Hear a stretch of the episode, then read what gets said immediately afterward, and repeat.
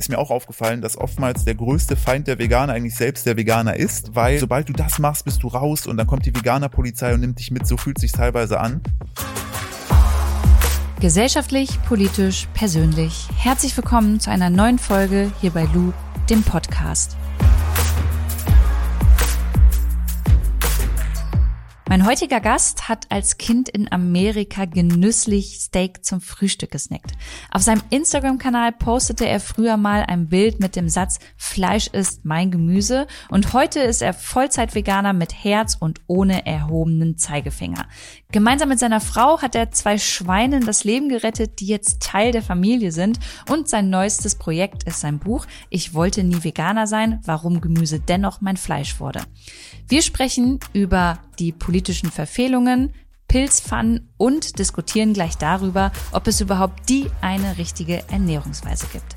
Viel Spaß und Vorhang auf für Philipp Steuer.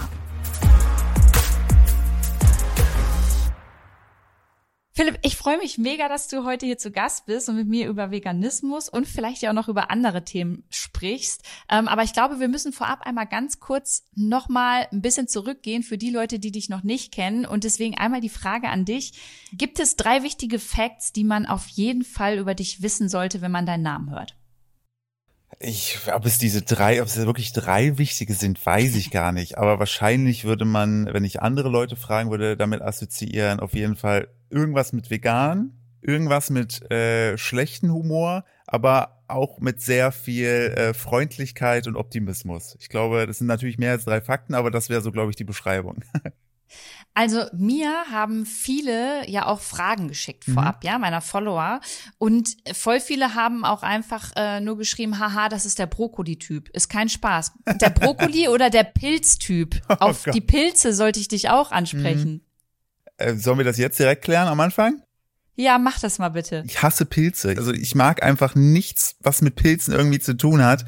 Es schmeckt mir einfach nicht und ich finde die Konsistenz ultra widerlich und ähm, habe irgendwann das so ein bisschen auf Instagram raushängen lassen und dann aber festgestellt, dass es in Deutschland scheinbar eine sehr große Pilzlobby gibt, ähm, die mich seitdem versuchen zu bekehren und immer wieder sagen, ha, Zwinki, Zwinki, probier doch mal. Problematisch war, dass ich, ohne Werbung jetzt machen zu wollen, in meinem Buch hatte ich gesagt, wenn wir das und das sozusagen erreichen, dann würde ich mich tatsächlich nochmal dazu herablassen, von einem anderen veganen Creator eine Pilzpfanne zu essen.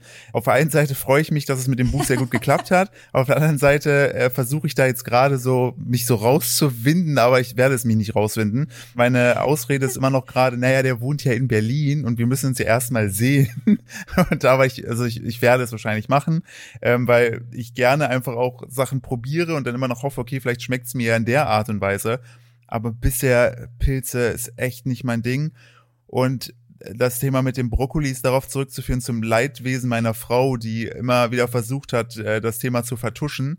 Äh, ich hatte irgend, ich weiß nicht warum. Ich bin irgendwann im Internet rumgescrollt und habe dann so ein riesengroßes äh, Halloween-Kostüm als Brokkoli gesehen. Also so ein aufblasbares und habe mir gedacht, ja, klar, bestelle ich mal. Und dann kam das ist so ein komplettes bläst halt so selber mit diesen Ventilatoren auf. Und ich habe das dann in zwei, drei Reels als Gag ver verbrannt. Und dann war immer die Stimmung, entweder die Leute, die mich reinreiten wollen, gesagt haben, mach doch weiter, voll witzig. Und immer der genervte Blick meiner Frau, die meinte, boah, Philipp, ey, du bist Vater. Wenn ich, was willst du, wie willst du dem das irgendwann erklären, wenn er das versteht, was du da machst? Und dann hatten wir einen Umzug bevorstehen. Da meinte ich zu ihr, ich so, hey du, ich müsste für die Promo, weil ich auf dem äh, Buchbild habe ich einen Brokkoli im Mund. Ähm, ich liebe Brokkoli. Und warum? Das ist eigentlich, eigentlich die ganze Thematik, ich liebe einfach Brokkoli. Und äh, er hatte dann das Kostüm gesucht und dann meinte Nadine schon zu mir, Ah, du, das ist in irgendeiner dieser Kisten, ich habe das schon weggeräumt, ich weiß gar nicht, wo das genau ist. Und hat es versucht zu vertuschen, aber ich habe es noch einmal gefunden und seitdem, aber seit jetzt sozusagen alles raus ist, ähm, halte ich mich damit zurück. Also, mit den Pilzen kann ich voll verstehen, muss ich noch mal ganz kurz drüber sprechen. Top. Fühlt sich so an, als ob du auf so einer Nacktschnecke ja, rumkaust tatsächlich. Exakt. Ja, es, es ist wirklich nicht sexy, aber sie schmecken einfach. Und ich erkläre mich gerne bereit, ich möchte es gerne sehen. Ich halte dein Handy, ich filme das für dich, weil das muss die Menschheit, glaube ich, sehen, wenn du auf diesen Pilzen rumkaust. Mm. Ich kann voll nachvollziehen, wie ekelhaft das für Menschen sein muss, die das richtig scheiße finden. Zweite Sache, Philipp, über dein Buch sprechen wir nachher eh noch mal, aber sag doch mal den Titel dazu, dass den die Leute schon mal gehört haben. ich wollte nie Veganer sein, warum äh, Gemüse dennoch mein Fleisch wurde. Und ich bin froh, dass ich jetzt den Titel richtig sage, weil ich habe, äh, warum auch immer, indoktriniert immer gesagt, warum Fleisch dennoch mein Gemüse wurde. Und dann habe ich, habe ich auch in Videos falsch gesagt. Und dann kam immer, bist du sicher, dass du das richtige Buch geschrieben hast? Und ich immer so, ah ja, verdammt, das heißt ja vollkommen anders. So immer dieser, dieser Zusatz. Und seitdem überlege ich immer im Vorfeld, warte, wie wir machen der Untertag? Ah ja, genau. Weißt du, an wen ich gedacht habe, als ich dein Buchtitel gelesen habe? Peter Maffay und Tabaluga. Ja, richtig. Ja, haben dir wahrscheinlich schon 10.000 Menschen gesagt, aber äh, mir kam sofort, ich wollte näher wachsen sein. Ja, das, so. haben, das haben ja das haben ja auch sehr viele Leute geschrieben, dass es doch total witzig wäre, wenn ich im Brokkoli-Kostüm dieses Lied singen würde. Und ähm, ich habe ich hab mich erst gar nicht getraut, hier im Haus zu Hause zu fragen, äh, weil ich wusste, wie die Antwort heißt. Hab's auch nicht gemacht. Also es gibt dazu auch keine, keine Versuche. Ich werde, das, das werde ich nicht tun. Okay, komm. Aber was du heute tust, ist auf jeden Fall viele Fragen beantworten. Deswegen lass mal reinstarten. Okay. Du hast mit 25 hm. auf deinem Social Media Kanal gepostet, Fleisch ist mein Gemüse, ja? ja? Wie kam das denn damals an? Das ist wahrscheinlich ein bisschen eher gepostet worden, weil den Instagram-Account habe ich seit ich, glaube ich, 18 bin. Okay. Ähm, und hab da so, also die Anfangszeit natürlich habe ich auch gezeigt gehabt, was ich so an, an, an tierischen Sachen esse. Und da war immer so, ah ja, cool. So, und dann irgendwann mit 25 kam eben dann genau der Switch, wo ich dann gesagt habe, okay, jetzt äh, switche ich das eben von, ähm, ich war vorher schon vegetarisch und habe dann so mich leicht vorgefühlt zu gucken, okay, wie reagieren denn die Leute, wenn ich jetzt sozusagen sage, dass ich eigentlich jetzt vegan bin, weil ich einfach auch immer dann voller Euphorie nach vorne rennen und sage, guck mal, was ich Neues probiere. und mal gucken, wie lange.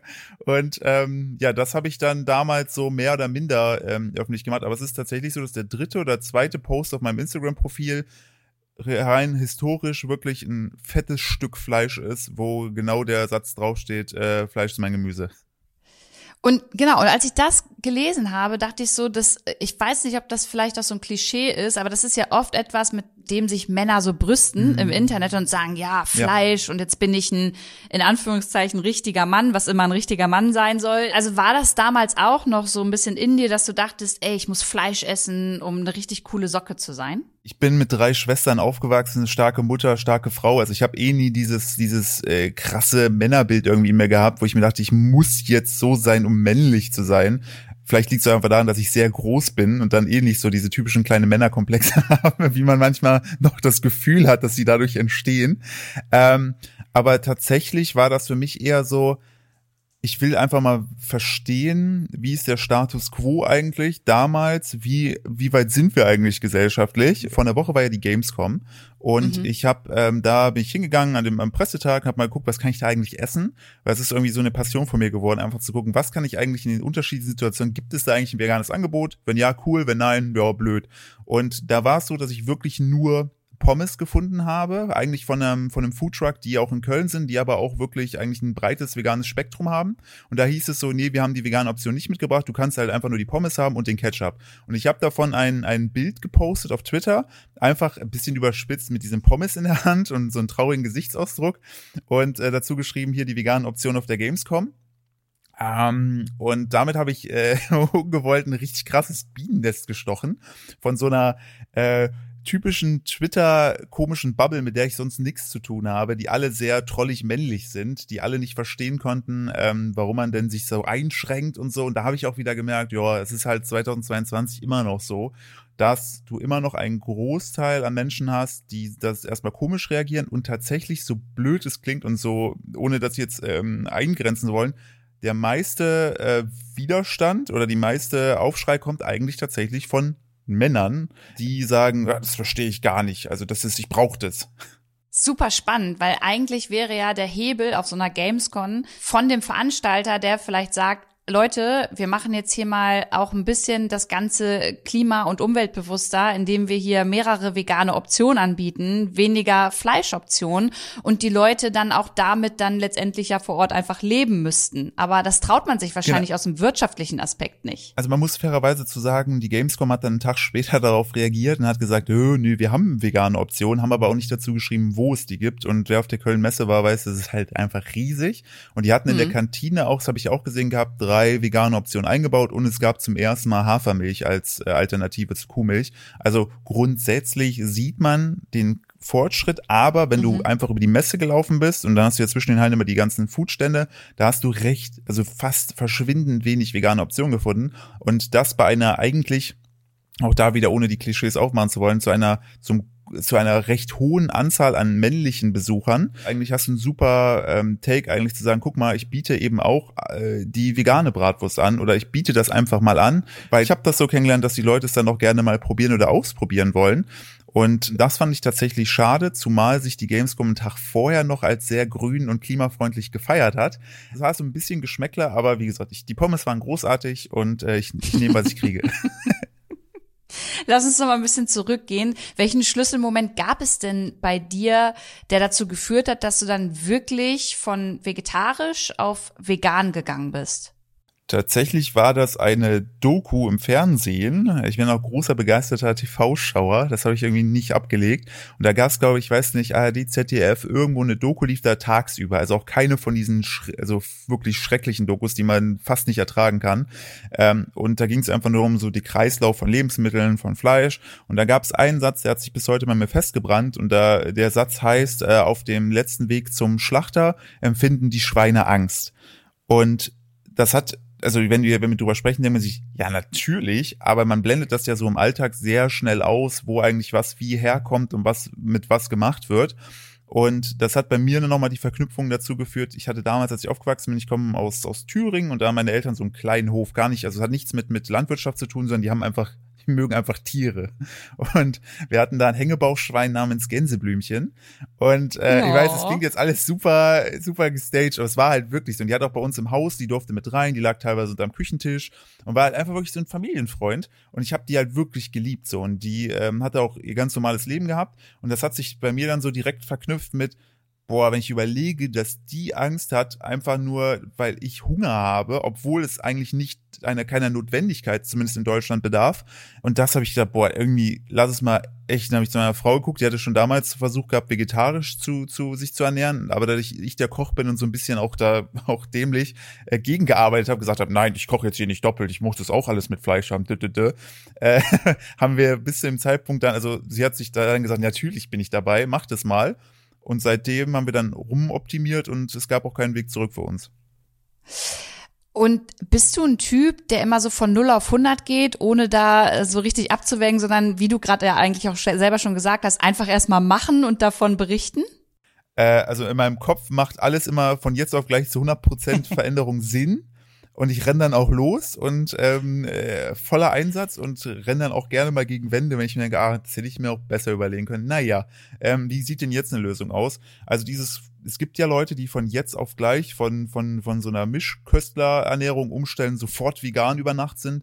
Das ging bei mir gar nicht, weil einfach zu viele Steps einfach dazwischen waren, wo ich gesagt hätte, das äh, hätte ich entsprechend gerne ähm, das kann ich mir jetzt noch nicht vorstellen oder da möchte ich mich mal rantrauen.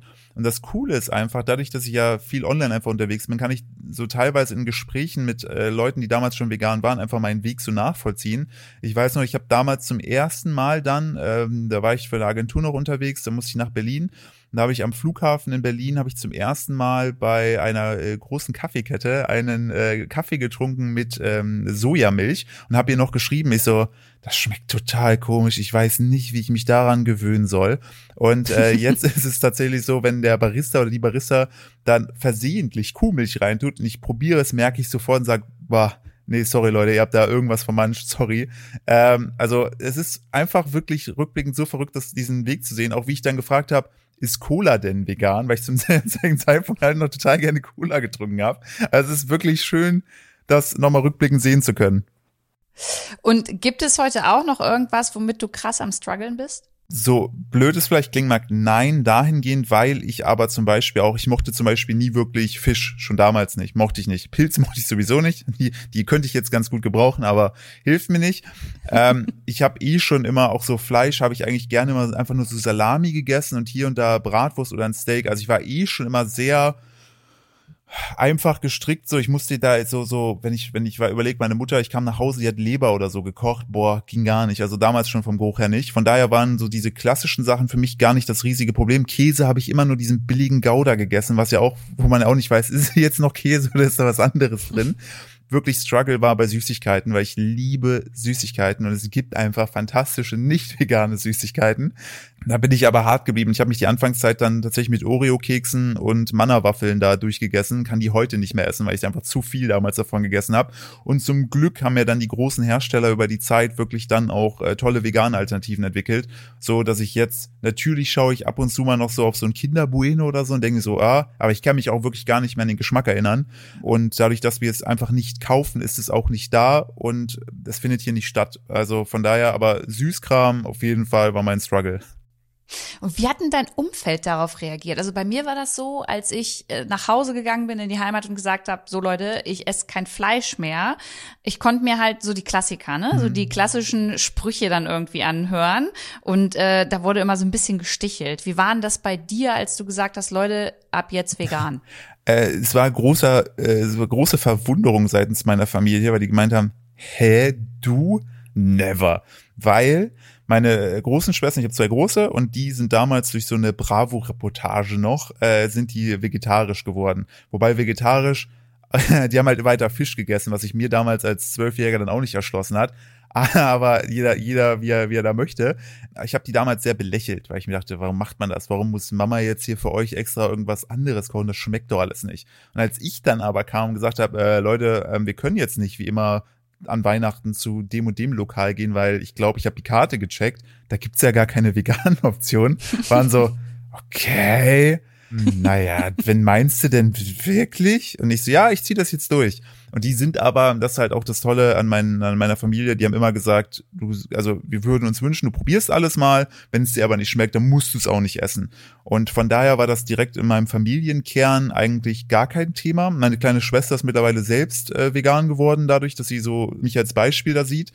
Aber es war eher tatsächlich die Problematik so in der dörflichen Nachbarschaft. Wir sind damals aus Köln rausgezogen und ähm, je dörflicher wir dann wurden, weil da ist noch sehr viel im Dorf, noch sehr viel Verbund durch wir grillen, mhm. wir trinken Bier.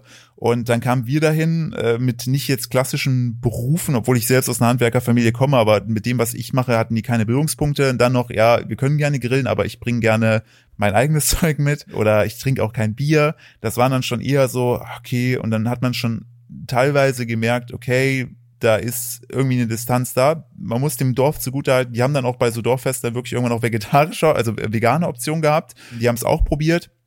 Aber wirklich, je ländlicher eigentlich, das war das, das wurde es ein Problem. Und ich war auch mal Teil einer, einer äh, Doku, da ging es darum, dass ein Dorf in Thüringen, fast in der Nähe von da, wo ich gewohnt habe, sich einen Monat lang fleischfrei ernähren sollte. Nur das Fleisch. Also weiter Kuhmilch, alle anderen tierischen Produkte, nur das Fleisch. Und es gab faktisch am ersten Tag Demonstrationen von Bewohnern, die gesagt haben, wir lassen uns das Fleisch nicht wegnehmen. Die haben Fleisch gebunkert. Also, äh, das war, die Doku war 2020. Das ist nach wie vor a thing. Also krass. So, und da jetzt meine Frage, wie spricht man genau mit diesen Menschen? Also kann man die mit Zahlen überzeugen? Ich meine, wir wissen, dass jedes Kilo Rindfleisch, das wir hier in Deutschland kaufen, irgendwie, dass dafür im Schnitt 13,6 Kilo CO2 verballert werden, ja? Wenn wir so eine Zahlen kennen, können wir damit Menschen überzeugen? Nein, Zahlen und Klima äh, habe ich festgestellt, interessiert wirklich keinen im Zugang zu Zuge der Ernährung, weil Ernährung etwas ist, was sehr tief in uns verankert ist und wir sind krasse Gewohnheitsmenschen und im Großteil weiß ja auch einfach faktisch, was für Fleisch und Co. passiert. Was ich auch spannend fand, viele wussten nicht, dass Kühe nicht einfach dauerhaft Milch haben. Das ist so, so es mag jemand lachen und sagen, hey, natürlich ist ein Säugetier, die muss ja ein Kälbchen bekommen, um Milch zu haben. Aber viele sind mittlerweile auch in dem Glauben, Kühe haben immer Milch und haben die für uns. Und man kriegt die Leute aktiv nicht überzeugt. Ich kenne das selber, ich hatte damals auch zwei, drei Veganer, wo ich noch Fleischesser war. Und die haben mich einfach ultra genervt, weil ich mir einfach nur dachte, ja, toll, ihr macht es alles besser als ich, ich weiß, aber ich will da jetzt keine Abstriche machen. Und ich habe selbst gemerkt, man kriegt es am einfachsten hin, indem man offen ist für Fragen, wenn Rückfragen da sind, man das dann auch alles ernsthaft erklärt, wenn die Rückfragen kommen und dann eben zeigt, okay, aber wie machst du denn das? Ja, ich mache das so. Oder guck mal hier, ich habe gerade das, das vegane Met, feiere ich ultra, willst du das auch mal probieren? Ja, ja, schmeckt eigentlich gar nicht so schlecht. Und das ist dann eher so ein schleichender Prozess, wo ich die dann in, weiß ich nicht, einem Monat wiedersehe und die sagen, du, wir sind zwar immer noch nicht vegan, aber die vegane Teewurst, die ist so richtig klasse, die esse ich mhm. total gerne. Und dann wird das irgendwie bei manchen einfach teilweise mehr. Und es ist halt so, du, du siehst halt so diesen Samen dadurch, dass du ihn gar nicht, also dass du das einfach in deinem Garten machst und die Leute in den Garten reingucken lässt und ähm, dann halt offen bist für Hilfestellung. Also würdest du sagen, erhobene Zeigefinger und Missionierung sind da fehl am Platz bei dem Thema? Es ist gemischte Gefühle. Also ich glaube, es braucht einen gewissen Aktionismus, ähm, einfach um von Leuten, die mal laut auf die Trommel hauen, um einfach also mhm. die die Augen von Leuten zu öffnen. Weil wenn ich dann zum Beispiel sehe, wenn zum Beispiel das Tierschutzbüro wieder unterwegs war, Missstände in Stellen aufdeckt, das ist ja klarer Aktivismus. Den braucht es meiner Meinung nach, weil es dahingehend einfach ja die Augen öffnet und eben dafür sorgt, dass alles, was äh, hinter verschlossenen Türen passiert, einfach aufgedeckt wird. Ich bei mir selber habe ich aber gemerkt, je aktivistischer ich werde und je erhobene Zeigefingeriger ich werde, desto schlechter kommt es tatsächlich an. Und manchmal, wenn ich irgendeine Story lese und ich mich dann angefasst fühle, sei es Tönnies macht wieder irgendeinen Quatsch, dann äh, ich das auch mal eben so eine, eine schnelle Minute auf Twitter oder so raus und merke dann aber im Feedback, ah, da war ich wieder der grantlige Veganer, der ich eigentlich gar nicht sein wollte. Ab und zu muss ich aber meinen Punkt machen und dann nehme ich das auch in Kauf, dass sich manche Leute vielleicht vor den Kopf gestoßen fühlen aber das ist eher im seltensten Fall der mhm. Fall, sondern ich versuche es so, ja, einfach so nachvollziehbar, sympathisch und nahbar wie möglich zu machen. Mhm. Ja, ich kann, ich kann das voll nachvollziehen, was du sagst. Bei mir ist es ja so eher das, das Nachhaltigkeitsthema mhm, ja. an sich, ne? Und ich war da auch oft mit dem erhobenen Zeigefinger unterwegs und äh, mir wurde das dann immer mal gespiegelt und auch von Followern erklärt, wie das eigentlich mhm. ankommt, auch bei fremden Menschen, die mich ja persönlich nicht kennen. Und deswegen, das ist so die Mischung. Und ich merke das beim Thema, ich probiere mich wirklich so vegan wie möglich zu ernähren. Und mein Papa hat zum Beispiel in der Heimat, die haben ein großes Waldgrundstück mhm. und ähm, da haben wir Hühner. Mhm. Und die Hühner werden jetzt nicht irgendwie zu Weihnachten geschlachtet oder so, die chillen da halt. Ja. Aber gleichzeitig essen halt meine Eltern auch die Eier. Mhm. Und wenn ich da bin, dann nehme ich auch Eier mit mhm. und esse die, weil ich ja. einfach weiß, wie die da rumchillen.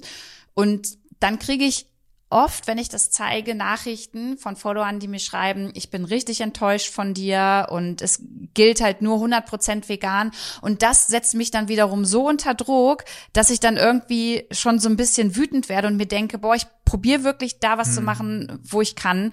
Aber ich sehe da, wie mein Papa mit den Tieren umgeht und sage, okay, ich gönne mir dieses Ei. Wie siehst du das? Also ich, ich verstehe dich vollkommen und also meine Eltern haben auch Hühner. Blöd es vielleicht klingen mag, aber ich ekel mich tatsächlich mittlerweile vor tierischen Sachen einfach, weil es hat sich so festgesetzt. Aber ich verstehe zu sagen, ey, die haben Hühner, die wurden einfach da geholt, die leben da, die haben das beste Leben. Ey, Waldgrundstück ist für Hühner ja großartig, da gehören die ja eigentlich hin. So, wissen ja auch wenige Leute, dass Hühner ja in Rotten da damals durch den Wald gerannt sind und das cool finden. Und die Eier, ein Großteil bleibt ja eh liegen und wenn die nicht bebrütet werden, dann verfallen die ja. Und dann verstehe ich nicht, warum man sie dann nicht essen sollte. Also ich verstehe den Ansatz der Hühner vollkommen und wenn du die selber hältst und so, ist mir auch aufgefallen, dass oftmals der größte Feind der Veganer eigentlich selbst der Veganer ist, weil es dahingehend, dass es immer dieses hundertprozentig korrekte, dieses 110 110-prozentige korrekte und sobald du das machst, bist du raus und dann kommt die Veganer-Polizei und nimmt dich mit, so fühlt sich teilweise an. Ich bewege mich dahingehend immer, ich habe einen Bekannten im Kreis, der ist sehr krass vegan aktivistisch und probiert es aber auch immer sozusagen mir zu erklären.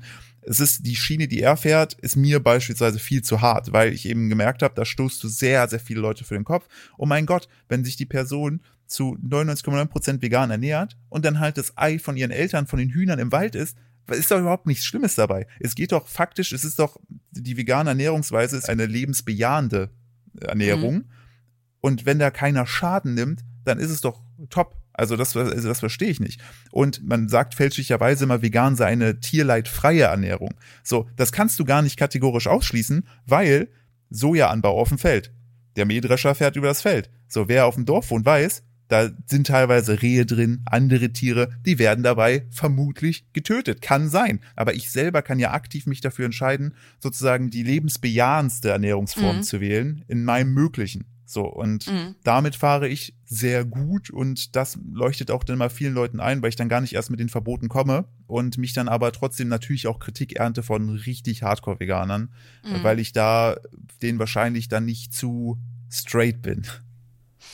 Ich find's generell in der Zeit, in der wir leben, ganz, ganz schwierig, richtige Entscheidungen zu treffen ja. und man immer wieder moralisch abwägen muss. Dann muss man auch noch meistens die finanziellen Mittel ja. dafür haben. Und das ist generell ein Thema, was, glaube ich, für viele Menschen überfordernd ist. Und wenn wir jetzt über das Thema Veganismus sprechen, dann haben wir jetzt irgendwie die Tiere angesprochen, wir haben das Klima angesprochen und ich habe letztens, ich weiß nicht, ob du die auch gelesen hast, vom äh, WWF hat eine Studie rausgebracht. Da ging es um vegane Ernährung mhm. und um das Thema umweltfreundlich, ja. nicht klimafreundlich. Ja. Also nicht CO2-Ausstoß, sondern zum Beispiel, äh, wie viel Wasser wird denn dafür verballert. Ja. Und in der Studie vom WWF ist rausgekommen, dass bei uns hier in Deutschland oft Obst, Gemüse und Schalenfrüchte halt auf den Tisch kommen, die oft aus Anbaugebieten stammen, in denen wiederum das Wasser mega knapp ist und dafür dann wiederum künstlich bewässert werden muss. Plus, das Ganze muss hierher verschifft werden. CO2 ist halt auch noch mal am Start. Und da, als ich das gelesen habe, dachte ich so, Mann, das ist jetzt kein Argument wirklich für vegane Ernährung. Auf der anderen Seite, wie mache ich es denn überhaupt richtig? Also auf Fleisch verzichten, viel Obst und Gemüse zu essen und dafür verballere ich aber trotzdem gefühlt wieder so viel Wasser. Es, es gibt da kein richtig, meiner Meinung nach. Es gibt nicht diese eine, diese eine Antwort äh, oder diese eine Entscheidung, die sozusagen alles richtig macht. Für mich ist äh, ganz klar, wie gesagt, steht im, steht im Fokus sozusagen die, die Tiere, die anderen Lebewesen, die ich nicht sozusagen in, in erster mhm. Linie sozusagen schaden möchte. Natürlich hat eine rein pflanzliche Ernährung positive Effekte auf Umwelt, Klima und alles drumherum, aber es ist nicht die perfekte Ernährung, weil es gibt die perfekte Ernährung gibt einfach es die nicht. Überhaupt? Nein, die gibt nee. es nicht. Es gibt nicht die perfekte Ernährung, weil einfach, wenn du es perfekt machen möchtest, dann wahrscheinlich dich so pflanzlich wie nötig, wie, wie möglich ernähren, dann so regional wie möglich und aber dann hast du immer, also ne, du hast immer, es ist immer noch dieses Aber und ähm, genau. das kriegst, das kriegst du nicht weg. Und wer mir das erzählt, also ich habe bisher niemanden kennengelernt, der mir das komplett ohne Aber sozusagen selbst vorleben konnte, ja. weil du müsstest dann wahrscheinlich Selbstversorger irgendwo in einem Ort sein, wo du nicht gerade, wenn du dein, dein, dein selbstgebautes Haus dahin stellst, noch irgendwelche Mikroorganismen verletzt. Also das, funktio das funktioniert einfach in unserer heutigen Welt nicht, dass du aberlos dich ernährst oder erlebst. Ja, und wie du sagst, und das ist ja auch wieder Selbstversorgung, ist gerade so ein Thema, das ich für mich beleuchte hm. und merke jetzt schon, dass es auch kosten- und zeitaufwendig. Ja. Und das können nicht alle Menschen Richtig, leisten. Ja. Und gleichzeitig, wenn wir jetzt über vegane Ernährung sprechen, ist bei mir um die Ecke ein äh, Supermarkt, wo ich jeden Abend sehe, wie viel Lebensmittel weggeschmissen mhm. werden, weißt du? Und dann denke ich, oh, wir im Kleinen probieren immer so viel und im Großen, in der Industrie, im, im, in den Supermärkten, auch in der Politik, passiert so wenig. Ähm, und das ist so eine große Ohnmacht manchmal kann ich vollkommen nachvollziehen, diese Ohnmacht. Äh, je weiter man sozusagen mal den Blick dann schweifen lässt, dann siehst du eigentlich an allen Ecken, dass es da ähm, irgendwo, dass das Wasser rausläuft und du das gar nicht die ganzen Löcher sozusagen gestopft kriegst. Ich versuche es dann für mich einfach immer wieder irgendwie zu normalisieren oder zu mir zu sagen, okay, wo finde ich denn meine Motivation? Und wenn ich dann sehe, okay, ich habe dann mit mit dem Content, den ich mache, wieder dazu geführt, dass XY, zum Beispiel mein alter Chef, äh, bei der Agentur, bin ich nach wie vor stolz drauf. Der hat mich damals immer so ein bisschen so, er hat das natürlich nicht jetzt, also wenn, wenn wir bei Team-Events waren, hat er natürlich dafür gesorgt, dass es irgendwo vegane Optionen gibt. Mhm. Aber es war immer so, ah wir könnten jetzt einfach dahin gehen, aber, oh, Philipp, warum, ne, kannst du nicht, ne? Und so, das war immer sehr im Spaß. Und der hat aber vor knapp anderthalb Jahren hat der zum Jahreswechsel immer dieser Veganuary oder Veganor, wie ich es dann genannt habe, äh, hat er bei mir mitgemacht und lebt seitdem, ernährt er sich komplett vegan. Und ähm, ja, mega. Ja, ultra geil. Den habe ich auch in meinem Buch mit. Da habe ich auch gefragt, ich so, darf ich deinen Namen droppen? Er so, ja, mach gerne, voll geil. Ähm, und da sehe ich dann voll geil. Ey, ich habe es dann, also durch, durch das, was ich so gemacht habe, habe ich es geschafft, dass ein mhm. Mensch äh, sich komplett vegan ernährt und damit happy ist. Voll cool. Also habe ich ja doch irgendwo einen kleinen Impact. Und ähm, auch da kann ich, ich bin in den ganzen Umwelt- und Klimathemen, bin es ist, es ist definitiv nicht mein Steckenpferd, weil mein Hauptfokus wirklich auf Ernährung liegt. Aber da sehe ich dann so, auch wenn ich die Nachfrage an, an, an veganen Produkten sehe, da sehe ich, okay, es ist doch Veränderung möglich im Kleinen. Es dauert sehr lange und natürlich wäre das, Sim das Beste wäre eigentlich, wenn ähm, eine, eine Ernährungswende sozusagen vorangetrieben wird, auf von politischer Ebene aus, dass eben alles, was pflanzlich ist, beispielsweise günstiger wäre. So, dass du, dass du nichts teurer machst, weil ich finde teuer von den jetzigen Zeiten und als jemand, der aus einer Großfamilie kommt, fürchterlich. So, weil es gibt einfach, natürlich reden du und ich gerade auch sehr äh, privilegiert irgendwo auf eine Art mhm. und Weise. Ähm, weil, ähm, ne, aber dass, dass man sozusagen, ähm, das so auch so ein bisschen vielleicht auch das IKEA-Prinzip, da ist einfach der, der, die vegane pflanzliche Alternative ist da günstiger als die mit Fleisch, ohne dass die mit Fleisch halt teurer gemacht wurde. Und so Ansätze braucht es. Bräuchte eigentlich auch Ansätze, finde ich, dass in den Schulen schon etwas beigebracht wird über Ernährung, weil ich habe Abi gemacht, ich habe studiert, ich habe das alles klassisch durchgezogen, niemals irgendwas mit Ernährung zu tun gehabt. Ärzte, ist Ernährung so ein kleines Thema, was da irgendwie stattfindet. Und wenn du Kindern schon beibringen würdest in der Schule, hey, pflanzlich ist total cool oder eine Alternative, dann würdest du wahrscheinlich sehr vielen Problemen schon mal aus dem Weg gehen, was so die Adaption angeht. Du hast gerade politisch schon so ein bisschen das angesprochen. Ich weiß, dass du dich auch gerne mal politisch äußerst. Zum Beispiel damals auch zu Julia Klöckner. ähm, wir haben jetzt einen Wechsel gehabt. Cem Özdemir ist jetzt am Start. Wie zufrieden bist du gerade mit dem, was er macht? Ja, also da sind auf jeden Fall die Überlegungen, die man so mal durchklingen hört, so was die Besteuerung beispielsweise angeht und so, oder gro grobe Ideen, sind da, das finde ich schon mal deutlich besser als äh, bei, bei seiner Vorgängerin, die ich möchte Menschen Chancen geben, ich möchte das Gut der Menschen glauben. Aber ich bin tatsächlich über den Wechsel sehr froh dahingehend, dass sich die Personalie Klöckner erledigt hat. Özdemir muss jetzt irgendwo zeigen, welche Richtung er laufen möchte. Ich meine, er ist ja, glaube ich, vegetarisch, er fährt viel Fahrrad, das finde ich alles schon mal sehr gut so, als, als Beispiel vorangehend. Aber mir fehlen tatsächlich so ein bisschen die, das aktive nach vorne gehen, da für eine Wende zu sorgen. Zumal man ja auch wirklich sagen muss, Deutschland gehört neben England zu den äh, Märkten mit den höchsten Lebens veganen Lebensmittelneuheiten, die eingeführt werden pro Jahr. Heißt, wir haben hier einen unfassbar guten Markt, und da kannst du eigentlich ansetzen und du könntest Deutschland eigentlich sehr veganfreundlich aufstellen lassen. Hm. Sei es nur, dass du mal anfängst, die Hafermilch nicht mit 19 Prozent zu besteuern. Äh, das wäre auch ist, schon mal ja. so einfach, so, aber Kuhmilch dann sozusagen weiter die Lobby hältst. Es ist natürlich auch wieder ein sehr schwieriges Thema, weil Deutschland ist landwirtschaftlich geprägt. Die Landwirte selbst hängen da teilweise in Verträgen oder haben sich verschuldet. Die kommen da auch nicht, die können nicht auch einfach sagen, ja gut, jetzt lass mal die Kuh Kuh sein, ich mache jetzt Soja. Mhm. Ähm, da, da fehlt es mir persönlich einfach an, an politischer äh, Unterstützung und ich glaube, ein Wandel wäre möglich, wenn es eben politisch und da auf der Ebene mit vorangetrieben werden würde und das fehlt mir aktuell komplett. Und das übrigens auch schon im Kleinen. Also ich bin ja öfter mal im Bundestag mhm. oder äh, auch in, in politischen Häusern, die mhm. zum Bundestag dazugehören.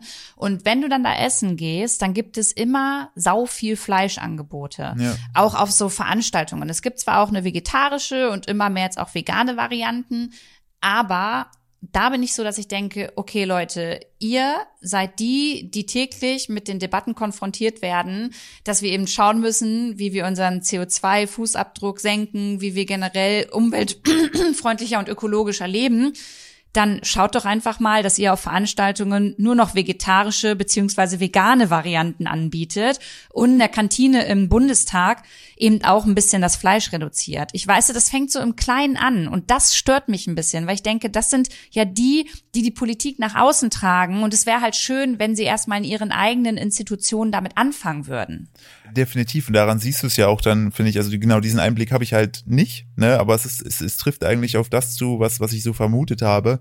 Auch wenn ich so sehe, was so mit so entwicklungstechnisch dann passiert, wenn zum Beispiel sich ein Fußballverein dafür entscheidet, nur noch im Stadion Hafermilch anzubieten, wie es dann plötzlich die Bauernverbände dagegen laufen, die da, also und hm. plötzlich komplette Eskalation ist.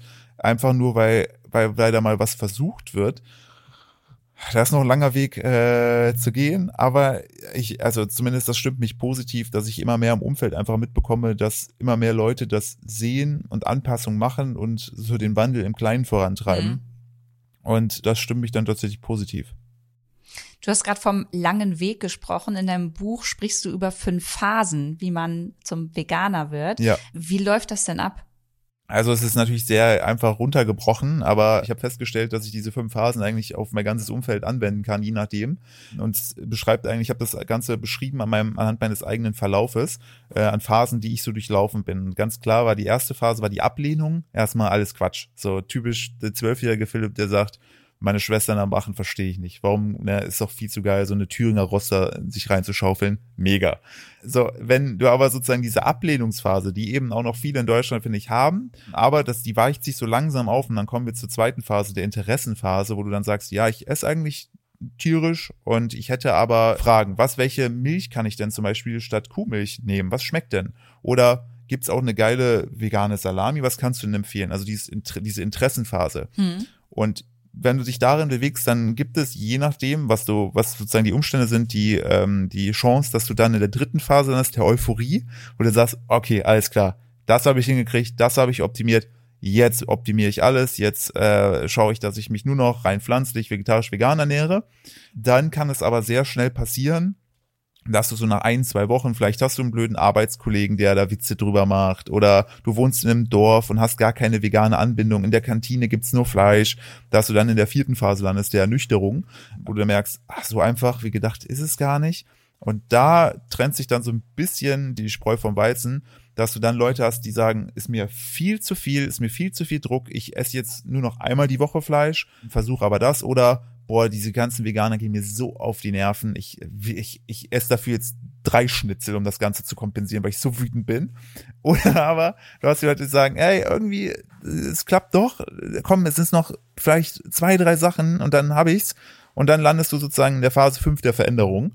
Und jede Phase hat eigentlich eigene Herausforderungen.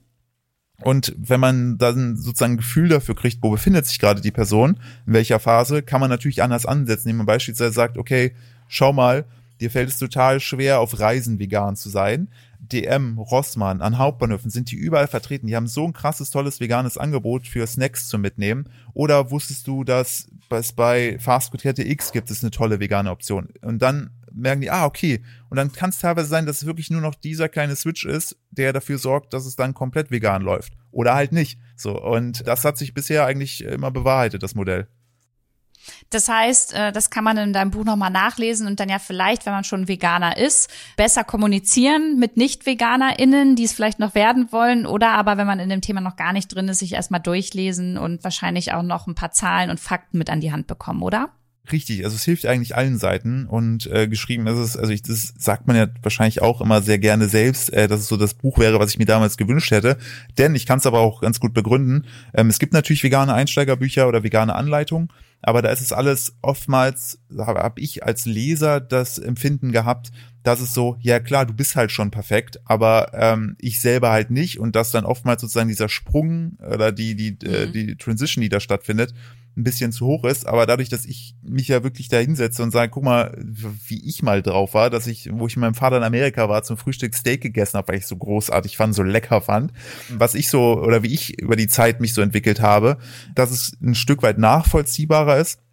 Und ich versuche auch gar nicht zu krass auf Zahlen zu gehen, ähm, sondern eher hands-on ähm, Tipps zu geben. Wie habe ich es gelöst? Was war meine Herausforderung? So kannst du es lösen, weil ich eben auch festgestellt habe, so eine Zahl im Kopf sorgt erstmal so für, ah ja, krass.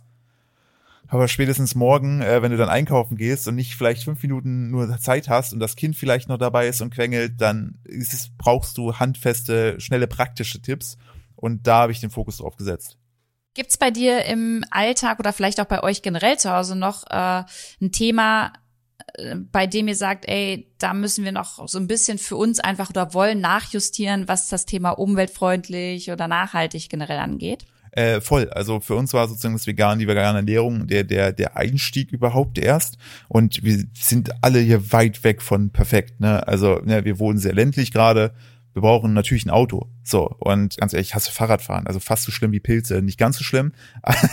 ich, ich, Wirklich. Das heißt, ich lade dich jetzt auf eine Fahrradtour nach Berlin ja, ein du, und äh, du musst mit mir Sightseeing auf dem Fahrrad machen. Wenn es ein E-Bike ist, gerne. Nein, ich finde es einfach fürchterlich. Ich weiß nicht, ob es daran liegt, dass ich halt groß gewachsen bin, aber ich finde Fahrradfahren so ätzend und, und in Köln auch gefährlich. Also irgendwie ist das für mich so, Weiß ich nicht. Habe ich nie einen Zugang zu gefunden, stehe ich aber auch zu. Ich, äh, ich, ich fahre aber alle anderen Verkehrsmittel sehr gerne auch. äh, aber ich würde das Angebot würde ich tatsächlich annehmen. Und dann, äh, ich weiß nicht, ob das dann mein der schlimmste oder der schönste Tag in meinem Leben wird, wenn ich erst mit dir Sightseeing durch äh, Berlin mache mit Fahrrad und dann noch eine Pilzpfanne essen gehe. Äh, weiß ich nicht, ob das, ob ich, ob ich dann. Philipp, das hören hier alle, ne? Das hören hier alle ja? und das werde ich auch safe auf Instagram einmal schön mit veröffentlichen veröffentlichen, dass du mit mir Fahrrad fahren gehst. Das ist, mal machen wir. 100 Prozent ist gesetzt. Ich brauche aber bitte ein richtiges Fahrrad. Nicht hier so ein, so ein, so ein Was ist denn ein richtiges ja, Fahrrad? das auf meine Größe eingestellt ist. Nicht, dass ich nach zwei Minuten anfange und sage, oh, Lu, mein Rücken tut weh oder oh, meine Knie. So, ich muss, ich muss ja. wirklich ein belastbares Fahrrad haben. Dann du kriegst einen Topf noch auf dem Sattel und dann sitzt du, ist doch in Ordnung. Oder wir fahren Tandem.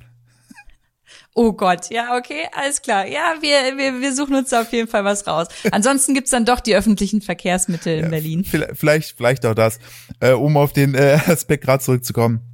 Also natürlich sind wir damit, ähm, äh, wir haben, wir haben dieses ganze Thema Nachhaltigkeit auch irgendwo verstehen es, sei es auch was so was so Kosmetikartikel angeht. Ähm, wir wir planen, wir haben wie gesagt, wir sind in, in ein Haus gezogen, da da ist fest eigentlich mit integriert, dass eine Solaranlage kommt, ähm, so Geschichten. Aber das ist halt, wie ich vorhin schon angedeutet habe, da ist, wir sind weit von vom Perfekten und ich habe mich daran gesetzt, was ich sozusagen in meiner Macht stehende als einfachstes optimieren konnte. Und das war für mich die Ernährung und alle anderen Sachen sind so mit im Kopf und finde ich, man schaut schon, was kann man noch machen? Und dann ist man aber, durchläuft man wahrscheinlich aber genau dasselbe Fünf-Phasen-Prinzip, wie ich die vegane Ernährung beschrieben habe, eben in Sachen ähm, Nachhaltigkeit und stellt dann fest, ah, okay, das geht ja tatsächlich nachhaltig so und warum sollte ich es dann noch mit dem und dem machen? So, mhm. und ähm, da aber auch einer Kritik, der ich mich immer wieder stellen muss, ist, ich zeige ja oft vegane Produkte, was kannst du essen, was kannst du machen? Da entsteht natürlich Verpackungsmüll. Teilweise äh, lebensmittelrechtlich geht's gar nicht anders. Aber es ist auch etwas, wo ich sage, okay, das ist halt leider, da, da, da gibt's für mich gerade noch keine Lösung zu. Mhm. Ähm, ich habe aber einfach sozusagen die Upside dahingehend, dass Leute eher vegane Produkte kennenlernen und dann die kaufen gehen. Aber ne, da sind wir wieder beim Aber. Es ist aber definitiv hier verankert und wir versuchen es. So, das ist schon mal, glaube ich, auch das Wichtigste, dass man es zumindest versucht und sich nicht davor versperrt. Total. Und ich glaube, das, was du mit deiner Reichweite noch machen kannst, das habe ich für mich auch festgestellt. Es ist utopisch zu sagen, dass wir in einer Welt ohne Plastik, ohne Kunststoffe ja. leben. Das äh, ist, ist, das wird die nächsten Jahre nicht so sein. Und es ist wichtiger, in diesen Kreisläufen zu denken. Mhm. Und in diesen Kreisläufen kann man einfach nur denken, wenn Firmen, Marken beim Produktdesign wirklich damit anfangen, umweltfreundlich zu denken ja. und nicht daran zu denken, wie kann ich mein Produkt bestmöglich so im Regal platzieren und so gestalten, dass es auf jeden Fall sofort genommen wird, weißt du? Ja. Das, dieses Produktdesign, das ist voll das Thema und ich finde, du bist voll prädestiniert dafür, eben mit veganen äh, Marken und überhaupt Herstellern halt zu sprechen und zu sagen, ja, muss die Verpackung jetzt schon wieder so bunt und äh, so aussehen oder geht es nicht ein bisschen weniger, damit sie halt besser zu recyceln geht? Äh, definitiv. Zuletzt erst letzte Woche die Diskussion Diskussion gehabt. Äh, es gab bei einem äh, Discounter gab es zum ersten Mal vegane Schokobons.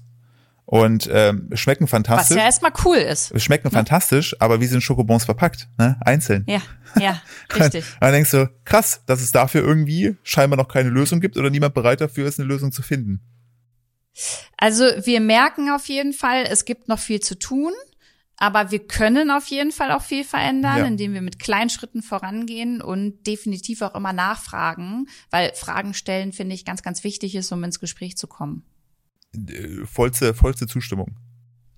Philipp, vielen, vielen, vielen, vielen Dank, dass du heute hier zu Gast warst. Ich freue mich mega auf äh, unseren Fahrradausflug. Ich werde schon mal einen Helm dir auf jeden ja. Fall raussuchen und besorgen und habe viel für mich mitnehmen können aus, äh, aus, aus diesem Gespräch hier und hoffe, wir sehen uns bald mal in Live. Ich bin fast ein bisschen traurig, dass wir schon durch sind. Also ich könnte noch. Ja, oder? Das, dann, dann wiederholen wir das auf jeden Fall bald mal. Gerne, sehr, sehr gerne. Mach's gut. Danke dir. Das war sie, die neue Podcast-Folge mit Philipp Steuer. Ich hoffe, ihr konntet für euch was mit aus diesem Gespräch rausnehmen. Ich für mich fühle mich einfach nochmal bestärkt darin, dass der erhobene Zeigefinger keinen Platz hat, wenn man über Themen wie Veganismus oder ja, andere gesellschaftsrelevante Dinge spricht. Lieber ein bisschen Humor mit reinnehmen, lieber aufeinander zugehen und zuhören und dann erreichen wir am Ende des Tages auch viel mehr. Wenn ihr Wünsche, Anregungen habt, dann könnt ihr mich erreichen auf Instagram unter @luisadellert oder ihr schickt eine E-Mail an office@luisadellert.com. Und jetzt noch ein fettes Dankeschön an Bright and Boulder Media, denn ohne euch würde dieser Podcast gar nicht mehr veröffentlicht werden und darüber freue ich mich natürlich sehr. Wir hören uns nächste Woche wieder. Bis dahin wünsche ich euch eine gute Woche. Bleibt gesund, eure Lu.